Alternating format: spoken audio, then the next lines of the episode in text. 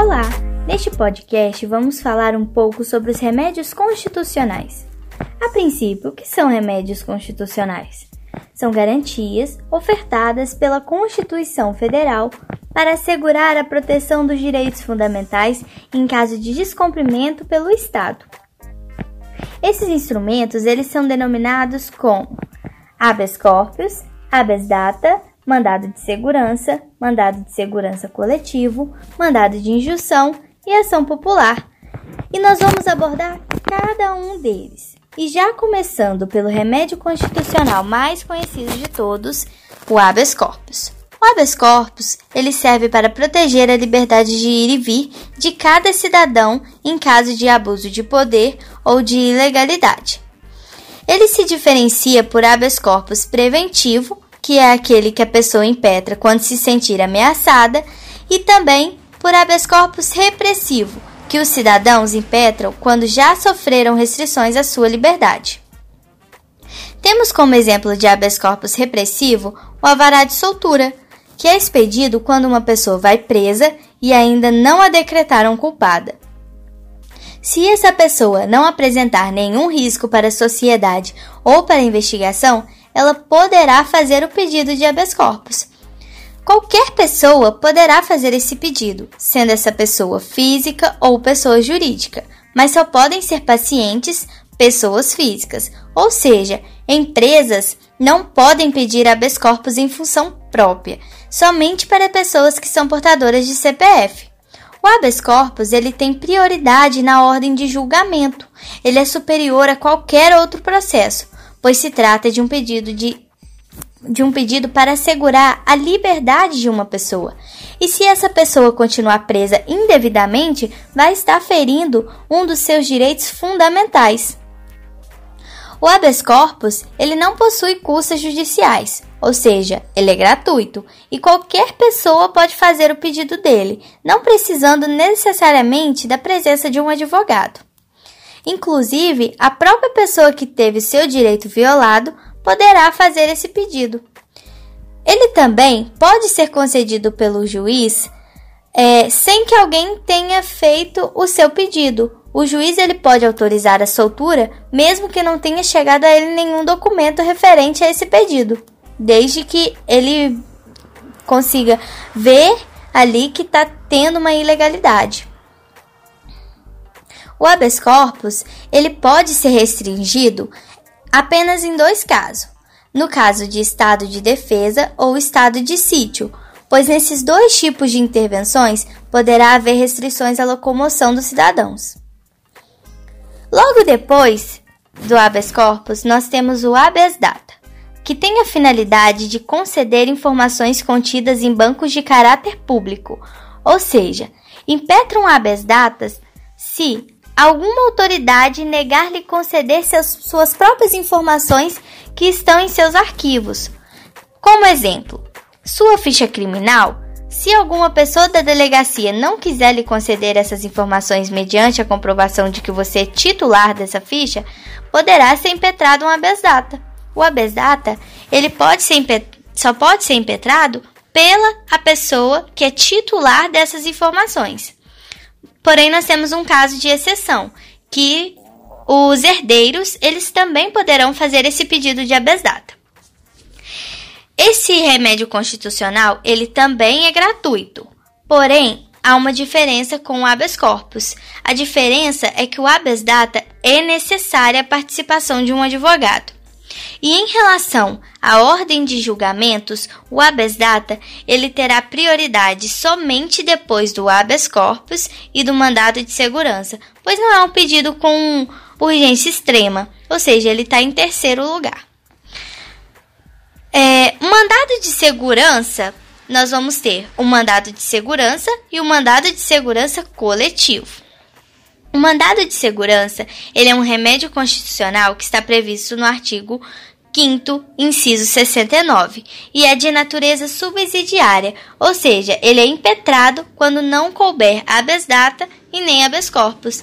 Ele dá efetividade a todos os outros direitos previstos na nossa Constituição Federal, exceto o direito de locomoção e de informação. Ele é impetrado somente quando o direito é líquido e certo. Ou seja, é impetrado quando aquele direito é muito fácil de ser identificado, de ser demonstrado. Aquele direito que não precisa de fatores externos para se provar. Em regra, apenas a parte interessada pode impetrar o mandado de segurança em seu próprio benefício, e pode ser impetrado tanto por uma pessoa jurídica quanto uma pessoa física, desde que estejam acompanhadas por um advogado. É importante lembrar que o mandado de segurança não é impetrado necessariamente contra uma pessoa jurídica ou contra um órgão público, mas sim contra um ato violador de direito líquido e certo proferido ou por um agente público ou por um agente privado investido em determinada função. Um exemplo: diretor de uma universidade privada. Embora a universidade seja privada, ela exerce uma função de caráter público, que é a educação, o ensino. Diferente do habeas data e do habeas corpus, o mandado de segurança não é gratuito. É necessário pagamento de custas e de despesas processuais, além das muitas formalidades para sua impetração. Já o mandato de segurança coletivo é praticamente a mesma coisa do mandado de segurança. O diferencial entre eles é apenas dois requisitos substanciais. O mandato de segurança coletivo pode ser impetrado por partido político, com a representação no Congresso Nacional, e por entidades de classe ou associação legalmente constituída e em funcionamento há pelo menos um ano, se for para benefício dos interesses de seus membros e associados. E a segunda diferença é que ele protege os direitos líquidos e certos transindividuais, ou seja, aqueles direitos individuais que pertencem a um certo grupo de pessoas, a uma coletividade de pessoas. E nós vamos ter como um exemplo o servidor público de determinado município que teve um desconto indevido na sua folha de pagamento. Nós vamos observar o direito individual que ele tem para buscar a correção desse desconto, mas nada impede que, de modo conjunto, impetra-se um mandato de segurança coletivo por um legitimado ativo aqueles que podem impetrar o mandado de segurança coletivo. Esses são os legitimados ativos. Para a tutela do direito líquido e certo, que é a correção do desconto para todos os servidores daquele município. O próximo remédio constitucional que nós iremos falar é a ação popular, que é um exercício da democracia direta, que encontra-se também no artigo 5 inciso 73 da Constituição Federal, que diz: qualquer cidadão é parte legítima para propor ação popular que vise anular o ato lesivo ao patrimônio público ou de entidade de que o Estado participe, à moralidade administrativa, ao meio ambiente e ao patrimônio histórico e cultural, ficando o autor, salvo comprovada má-fé, isento de custas judiciais e do ônus de sucumbência. A legitimidade ela vai se dar quando um cidadão se propõe essa ação representado por um advogado. Vale ressaltar, portanto, que o cidadão é aquele que está em pleno gozo de seus direitos, ou seja, é aquele que pode votar, é aquele que possui o título de eleitor. Não se paga custas judiciais ou sucumbências, apenas se a pessoa que impetrou a ação tem agido de má fé. Portanto, conclui-se que a ação popular busca apenas proteger os interesses da coletividade, desde que se mostre a necessidade de demonstrar a lesividade ou ameaça a algum direito, provocado pelo ato da administração pública ou pela omissão desta. Para deixar bem mais claro como acontece uma ação popular, irei citar um exemplo. Se um órgão público determina que um prédio histórico tombado tombado deve ser demolido, um cidadão pode entrar com uma ação popular pedindo a suspensão desse ato, evitando que a, demoli que a demolição aconteça. É, aqui a gente consegue perceber então o que é uma ação, uma ação popular.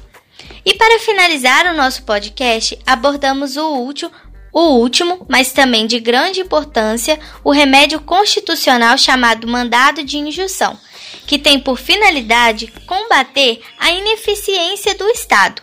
Ou seja, sempre que a falta de uma norma regulamentadora tornar inviável o exercício dos direitos e liberdades constitucionais e lesar um direito fundamental, será impetrado por pessoas físicas ou jurídicas um mandado de injunção. Para que seja criado uma norma capaz de regulamentar tal situação. Portanto, se o Estado fazer algo e lesar os direitos fundamentais, ou deixar de prestar algum serviço, ou até mesmo deixar de legislar, esse remédio será usado para poder corrigir e controlar esse problema e controlar esse problema. Dessa forma, o poder legislativo, ou o órgão ou autoridade capaz de editar norma regulamentadora, são obrigados, eles são obrigados a legislar sobre o assunto. Com isso, chega-se à conclusão que o mandato de injunção serve para suprir a falta de uma lei.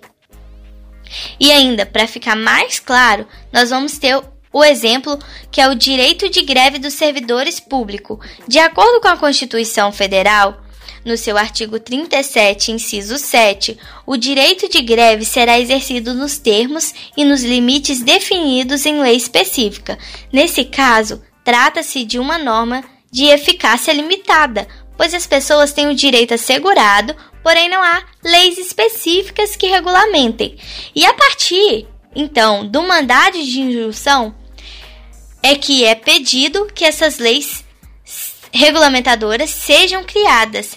Esse é um, um, exemplo que elucida a finalidade do mandado de injunção, já que o judiciário ele não pode legislar e nem interferir na autonomia do poder legislativo, mas também não pode deixar que o direito não possa ser exercido. exercido.